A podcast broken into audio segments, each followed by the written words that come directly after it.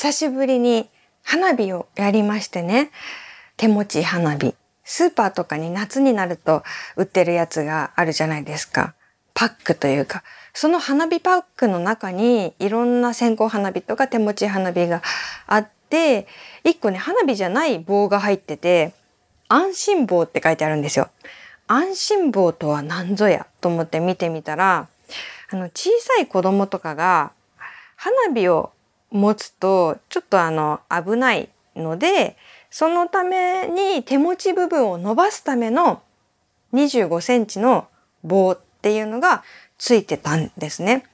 で、その棒の先に穴があって、そこに手持ち花火を刺すとすごい手持ち部分が長くなるっていうので、なるほど、今こういうのあるんだなって思って。でも、よくよくその安心棒見ると、その刺すところ、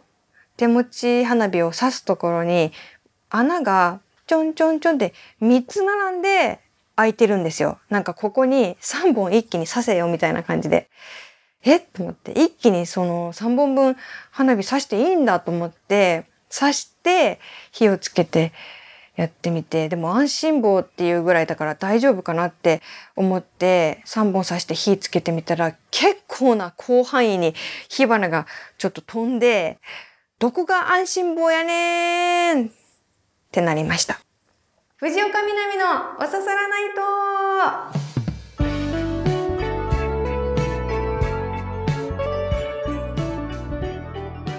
皆さんやっほー藤岡みなみです。今週もポッドキャストオリジナルでお送りしていきます。ハッシュタグは番組本編と同じ。おささらないとをつけて X 旧ツイッター。私の中では現まだ現ツイッター。あのでつぶやいてください。えっとね担当の編集者さんにプレゼントをいただいたんですよ。先日ね、お伝えしたんですけど、私のエッセイ集、パンダのうんこはいい匂いという本が8月に1周年を迎えまして、1歳おめでとう本にも誕生日があっていいっていうことで、そのケーキも一切れ買ってひっそりお家でお祝いしたりしてたんですけど、そのパンダのうんこはいい匂いを一緒に作った編集者さんが、M さんといって20代半ばの女性なんですけど、とっても可愛いパンダのサブレ、クッキーとバームクーヘンを送ってくださって、なんて素敵な人だろうと思って。編集者っていう仕事は本当に大変な忙しいお仕事なんですよね。だってさ、私なんか一年に一冊も出せないって思うけど、忙しい、そんな大変だよね、書こうと思ったら。でも編集者さんは、一年に5冊とか6冊とかそれ以上とか担当して、どんどん自分が関わった本が出るわけですよね。その著者が書いて自分が書くわけではないとはいえ全部に目を通してここは大丈夫かなとかここはこういう構成がいいんじゃないかなっていうのはやっぱりね書くことだけが大変さではないぞっていうその編集者の仕事っていうのが相当この本の中で、うん、書くとなる相当なハードな仕事だと私は近くで見てて思うんですけどそんな中ですよ、本が出て、1年経って、それも一緒に祝ってくれるって、ありがたやありがたやですよね。もうそういえばね、そのパンダのクッキーとバムクーヘン以外に、先日、あのね、7月かな ?7 月にも M さんにもらったものがあって、それがね、絶対当たらないと思うんだけど、何もらったと思うって聞いて、絶対当たらないと思うんだけど、人生最悪の日に撮った証明写真っていうのをもらったんですよ。もうなんかその日 M さんはとにかく嫌なことばっかり起きる日で嫌だなぁ嫌だなぁって思ってたらもう最後に自転車って言ってたかな道でズコーンって派手に転んでで6万円ぐらいするお気に入りのメガネとかも壊れてすっごい角度に曲がっちゃってうわ、なんでこんなに最悪なんだって泣きそうになりながら、すぐそばにあった証明写真のブースに入ったんだって、そのまま。そのまま吸い込まれるように入っていって。別にもともと証明写真を撮りに行こうとしていたわけじゃないと思うんだけど、もうこんなに運が悪い日って他にないはずだって思って、勢いで撮ることにしたらしくて、で、その写真をもらったの。本当に確かに見比べてみると別人って感じで、メガネも意味わかんない方向に曲がってるし、これ私この写真お守りにしてるんですって言ってて、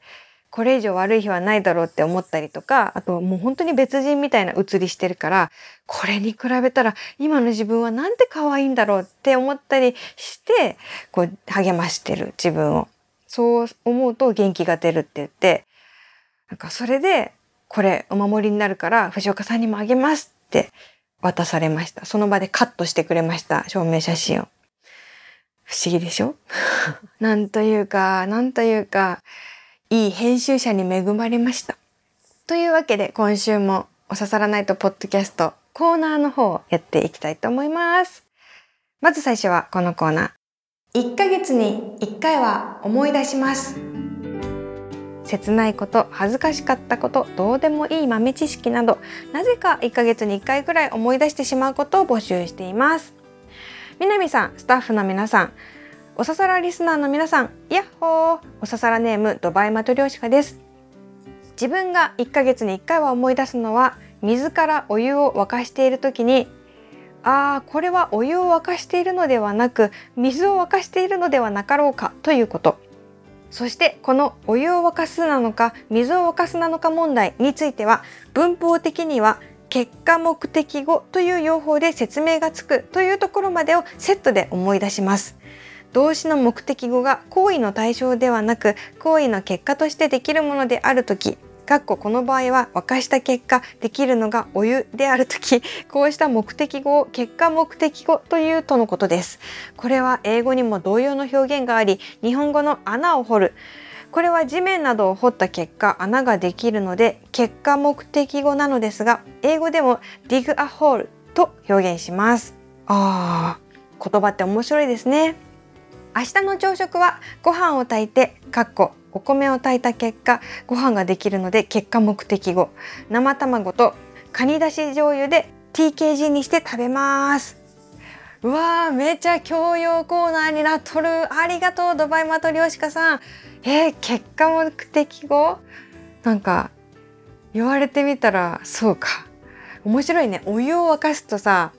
dig a hole 穴を掘る。これが同じ性質って言われると確かにお湯沸かしといてお風呂お湯沸かしといてとか言われてさお湯はもう沸いてますけどみたいななんかそれだよね。へえ合ってるんだ。あ確かに。ご飯を炊いて。確かにご飯は炊けてる。お前はもう死んでいる。ご飯はもう炊けている。みたいな、うん、全然違うか。あそうそうなんですよあの今月のおささらないとポッドキャストは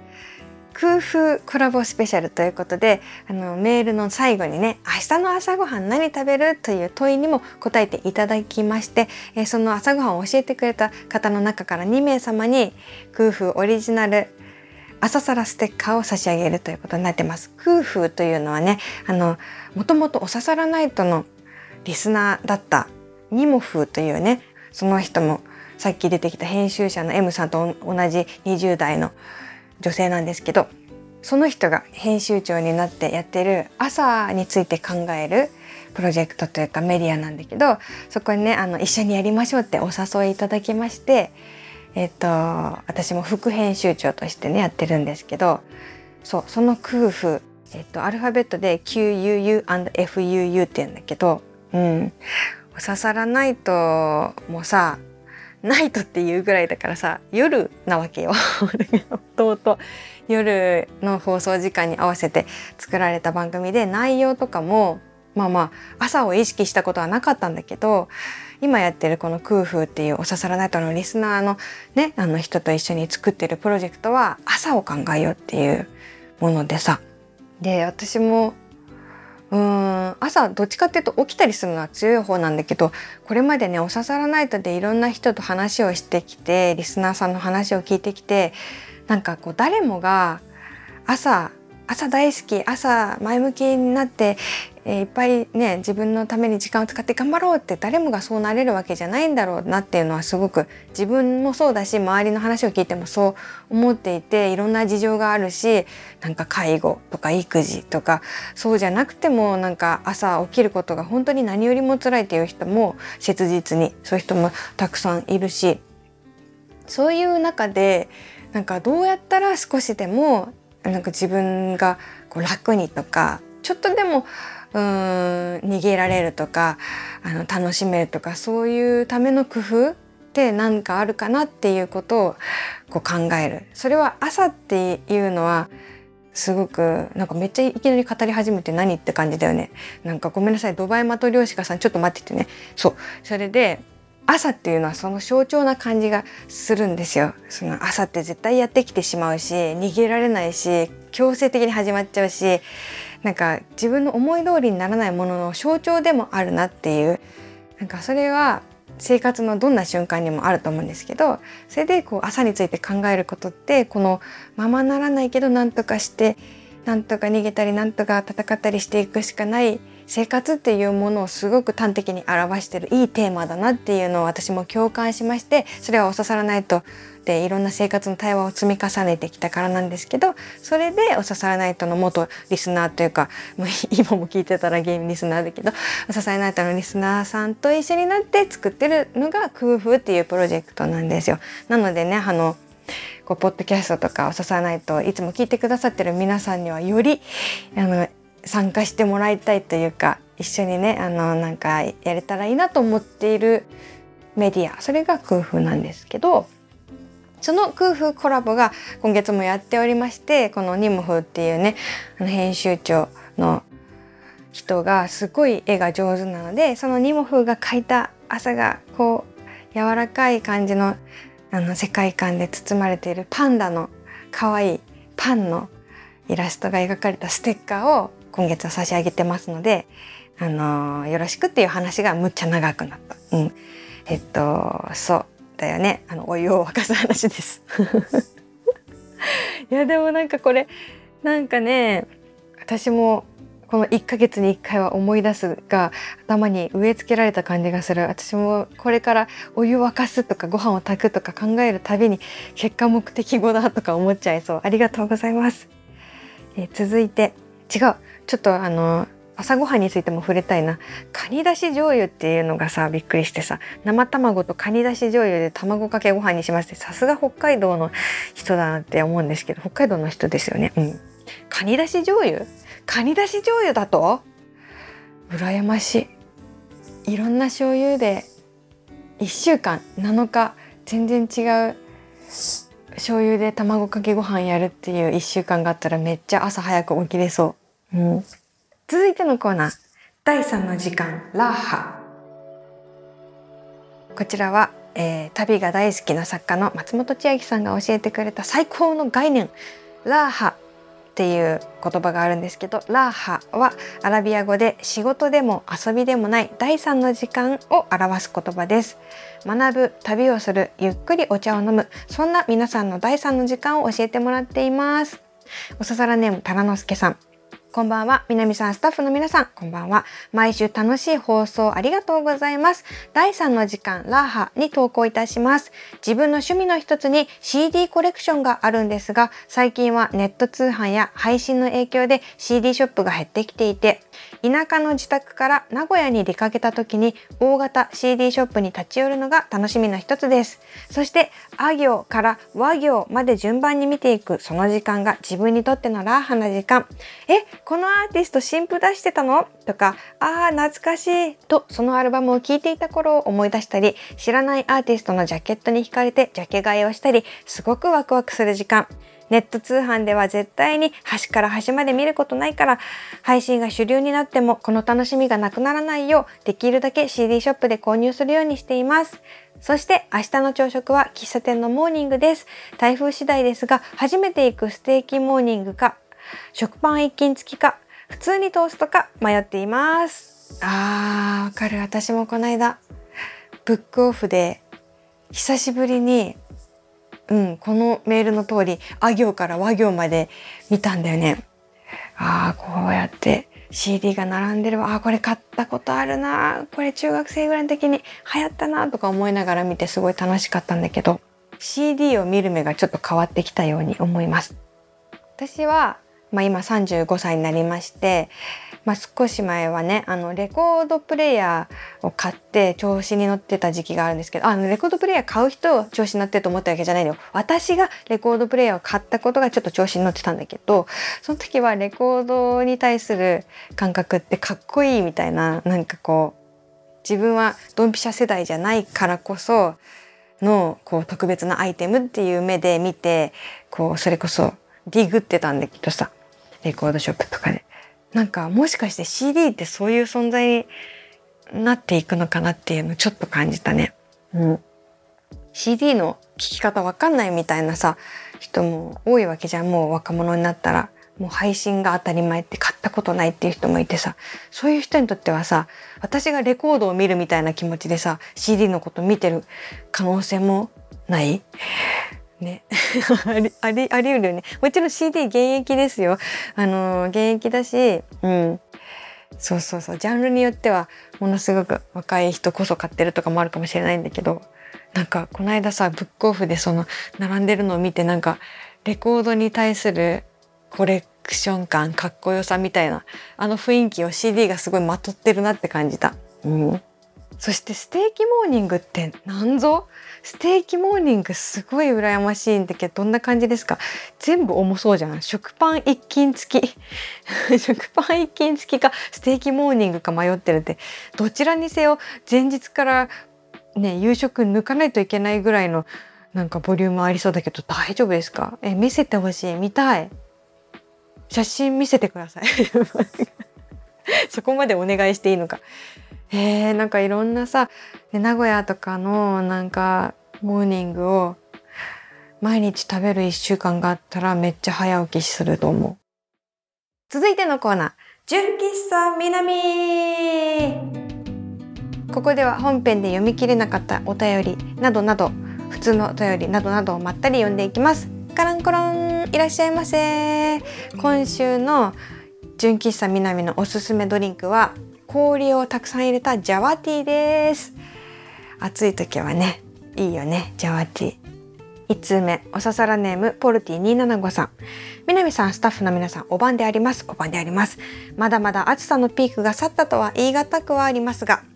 真夏のピークが去ったと口ずさみたくなる季節ですね。私の最近ピークが去ったものですがネットゲームです。ネットにつないで鬼ごっこみたいなのをしたりサバゲーみたいに生き残りをかけて戦ったり藤岡家でも一時期流行っていたあれです。時間が空けばとにかく遊んでいましたがピークが去り落ち着いてきました。自分は趣味も多い方なので自分の中で次に何がピークを迎えるか再燃するのか新しい何かがそれを探したり待つこともまたワクワクします。今がちょうどその谷間の時期です。日常アンサーソングにもできそうなので投稿しておきます。最近趣味で続けていたことのピークが去りなんか物足りない気持ちと次に何をしようという期待が入り混じった日々を過ごしています。朝ごはんは明日ではなく今日の朝ごはんですが豪華です。昨日の晩飯手巻き寿司の残りで海鮮生ちらし丼。激うまでした。おー。じゃあこれ本編でもずっとやってたんですけど今週。えー、今週のこのポルティ275さんの投稿はネトゲのピークが去ったですね。そっか。私もさ、すっごいさ、ハマり症だから、一個、あ、これ面白いってなったらさ、例えば VR のゴーグルを、あれ買ったの2年前とかかな？なんか買ってさ、すっごいハマってたけど、今やもう全く何もやってないんだけどさ、そう。なんかぐーっとハマってすぐピークが去ったになっちゃうのよね。でもこんな風にポジティブに捉えたことはなかったんですよね。その次に何がピークを迎えるか再燃するのか新しい何かなのかそれを探したり待つこともワクワクしますって書いてあって私はいつもその何かに飽きた時ってああ私また何かに飽きてるじゃんなんかもったいないやつって自分にがっかりすることが多いんだけど次は何が見つかるんだろう。自分は何にときめくんだろうっていうふうに思えるっていうのがあの素晴らしいと思いました。ポルティ275さん。そして海鮮生ちらし丼。こちらの方も北海道の方ですね。ちょっと待って。北海道の朝ごはん裏山説ってあるね。これね旅行だけだと思ってたよ。旅行だけじゃない。普段からやってるな。北海道の人たちの朝ごはん。北海道の道民の朝ごはん普段からやってる説。うん。見せてほしい。見せてほしい。続いておささらネームたまさん。南さんこんばんは。こんばんは。私の去ったピークは家計の管理です。去ったというより力尽きたという方が近いかもしれません。以前から支払いをするときはポイント目当てでクレジットカードを使っています。なりすましなどのカードの不正利用に気づけるようカードの利用状況と引き落とし額を把握したいのですが件数が多くとりあえず保管しているレシートがたまる一方で管理とは程遠い状況でした。カードを利用してメールでお知らせをしてくれるサービスもあるのですが他のどうでもいいメールに埋もれてこちらもチェックしきれません。ついにある時家計の管理を一旦諦め段ボール1杯のレシートを全部シュレッダーにかけたらとてもすっきりしました。何よりもやらなければならないことをできていないダメな自分的な気持ちから解放されたのが精神衛生上最も良かったです。追伸明日の朝ごはんはスイカが途切れたので見切り品コーナーで入手した桃大2個300円です。見切り品コーナーの桃と聞くとかなり来てるものを想像するかもしれませんが今回買ったのは結構良心的な見切り品でした。家計簿のピークが去った。ですね。これ私のことかと思ってよ。私もさあもうそろそろ本格的に節約したいと思って家計簿アプリを入れたのさ。でそれをどんなやる気でやったかっていうとこのスマホの画面の1ページ目の右の親指に一番近いところにね配置してそれで本当にね5日ぐらいかな。5日で終わった。5日でいや私のことかと思ったとか言って絶対タマさんはもっとやってんだけどもうなんかできなくてなんかこう借金してるじゃないけどなんかこう負債を負ってるような気持ちになってくるの。昨日も書いてない。あ一昨日も書いてない。今日書いてもその2日間のなんか穴が開いてるのは変わらないみたいな感じでさどんどんどんどんこう重くなっていくんだよね肩が。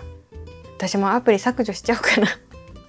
良心的な見切り品。これはこの世で一番ありがたいもの。続いて、えー、南さん。スタッフの皆さんこんぱんだ川崎市の仮おささらネームメタモン2049です。ピークが去ったのは市販のカップスープです。会社で残業時間に小腹が空いた時でかいマグカップで2袋分作ってグビグビ飲んでいました。切らさないようにがっつりストックしていたんです。ポッカ札幌のポタージュが定番ですがそれを違うものをもう一袋用意してブレンドします。コーンスープベースじゃなくても OK ネギ塩スープやら玉ねぎスープミネストローネみたいなトマト系やら好みの味なら何でも OK でよくかき混ぜて飲んでいました。すりごまなんかトッピングしちゃったりして塩分取りすぎで最近やめました。南さんはカップスープは何味がお好みですか？以上です、えー、明日の朝ごはん。今実家の秋田に滞在中。家族みんな仕事の都合がつかず結局自分だけ単身で5年ぶりに帰省。本日3泊目。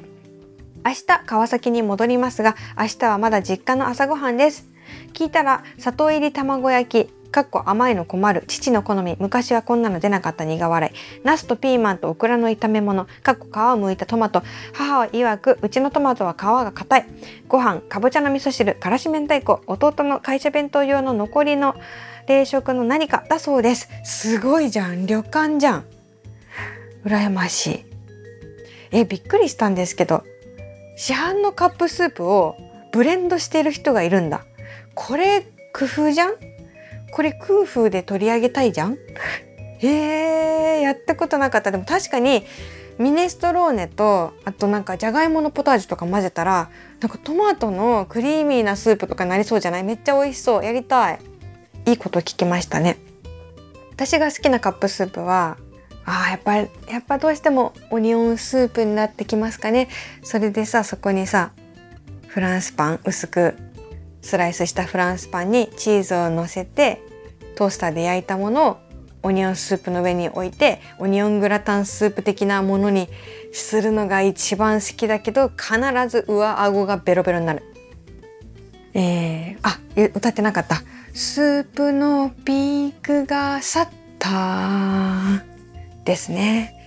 私スープのピーク全然去らないな。だって私知ってる？知らないと思うけど誰もお刺さらないとね。あの STV のなんかパーソナリティ紹介のなんねプロフィールページがあるんですけどそこに藤岡みなみ好きな食べ物スープって書いてある。ジャンルで言うなって感じだよね。ずるいよね。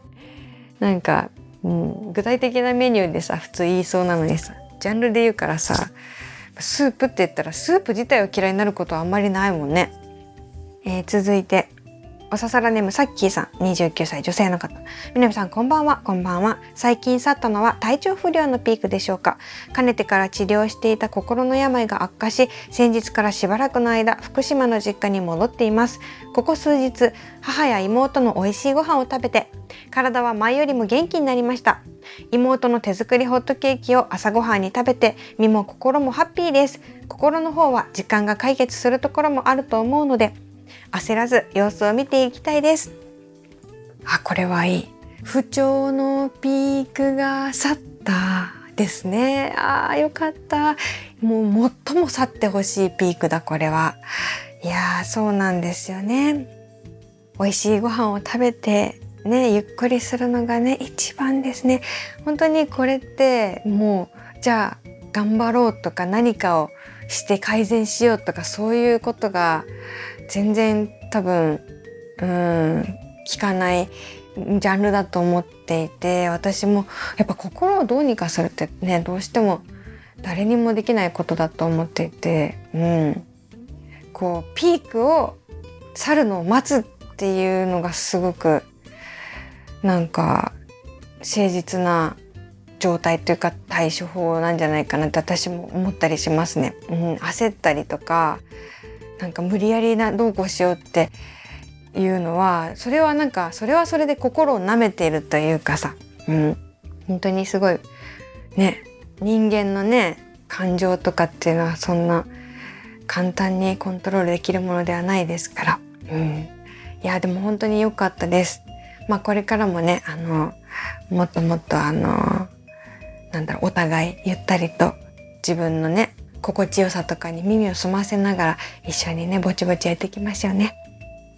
え続いてサイエンスハクションさん。南さんこんばんは。こんばんは。なんとなく夕暮れが早くなってきた気がして季節の変化を感じています。いつもおささらないと楽しく聞かせていただいてますが先週の放送の南さんはいつもよりもなんか元気だった気がしました。声のトーンというか全体的なテンションが高め引っ越して環境が変わったからそれとも私の気のせい？ちょっと気になったのでメールしてみました。これからもお刺さらないと楽しみにしています。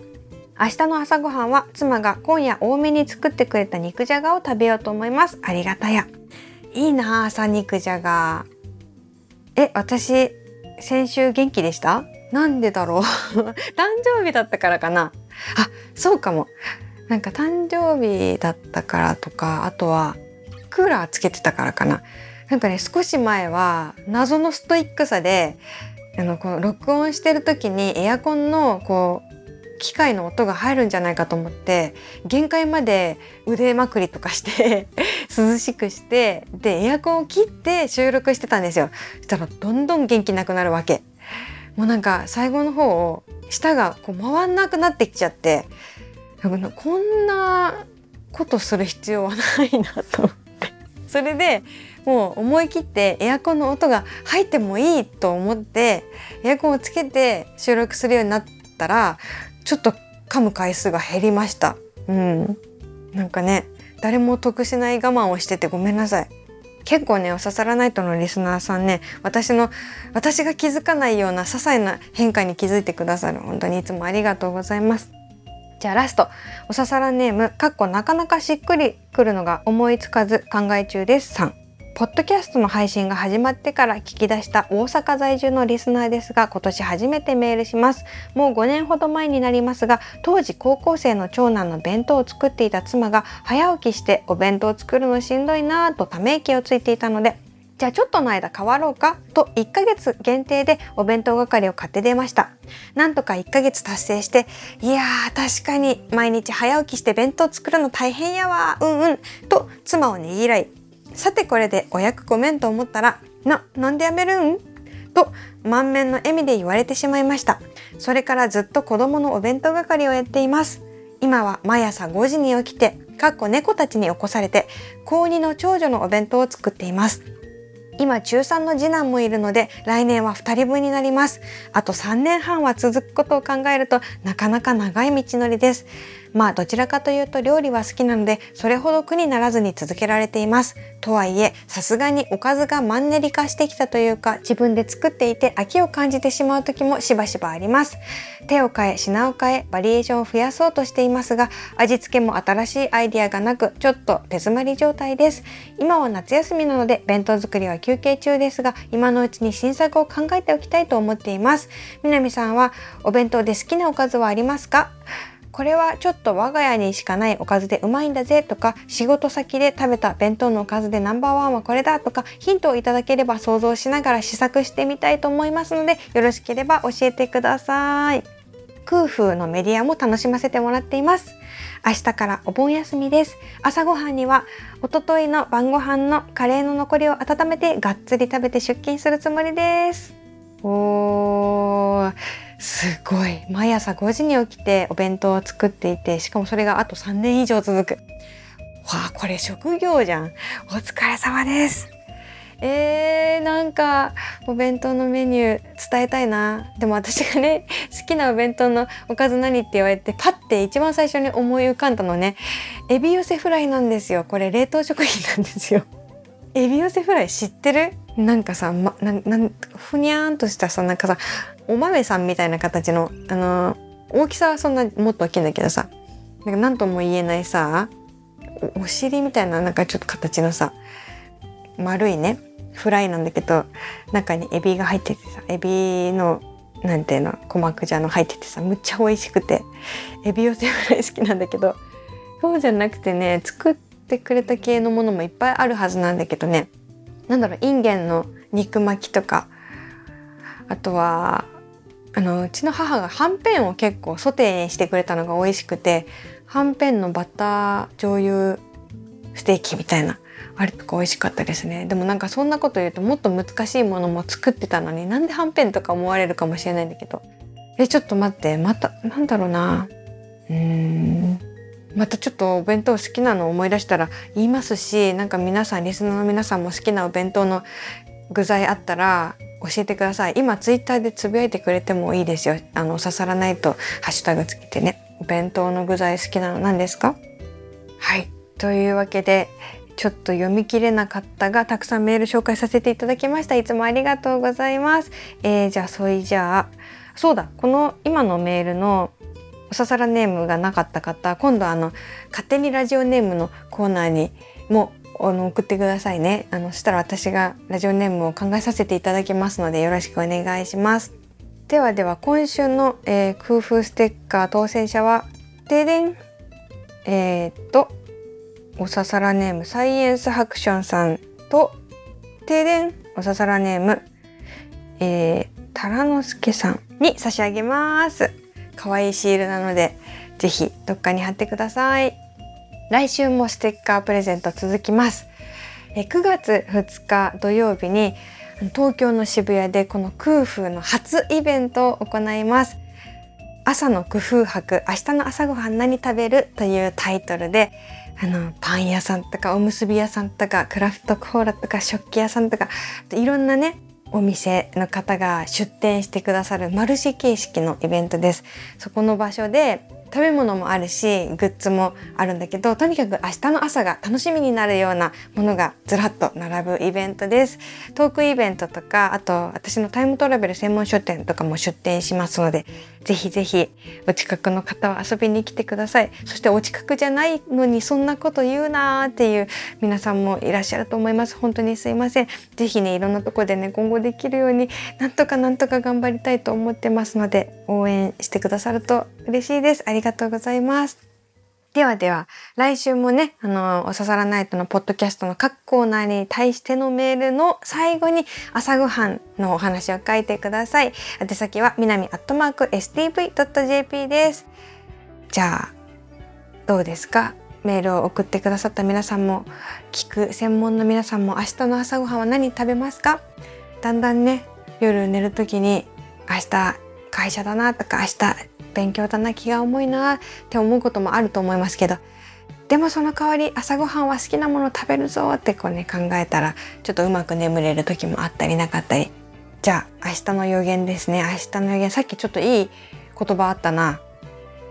えーと良心的な見切り品。はい明日えスーパーに行くとってこれなんか先週と同じになっちゃうんだけど明日ね、えーと、皆さんがお買い物に行くと良心的な見切り品に出会えます。かっこ予言というわけで来週もまたこの場所でお会いしましょう。お相手は藤岡みなみでした。またね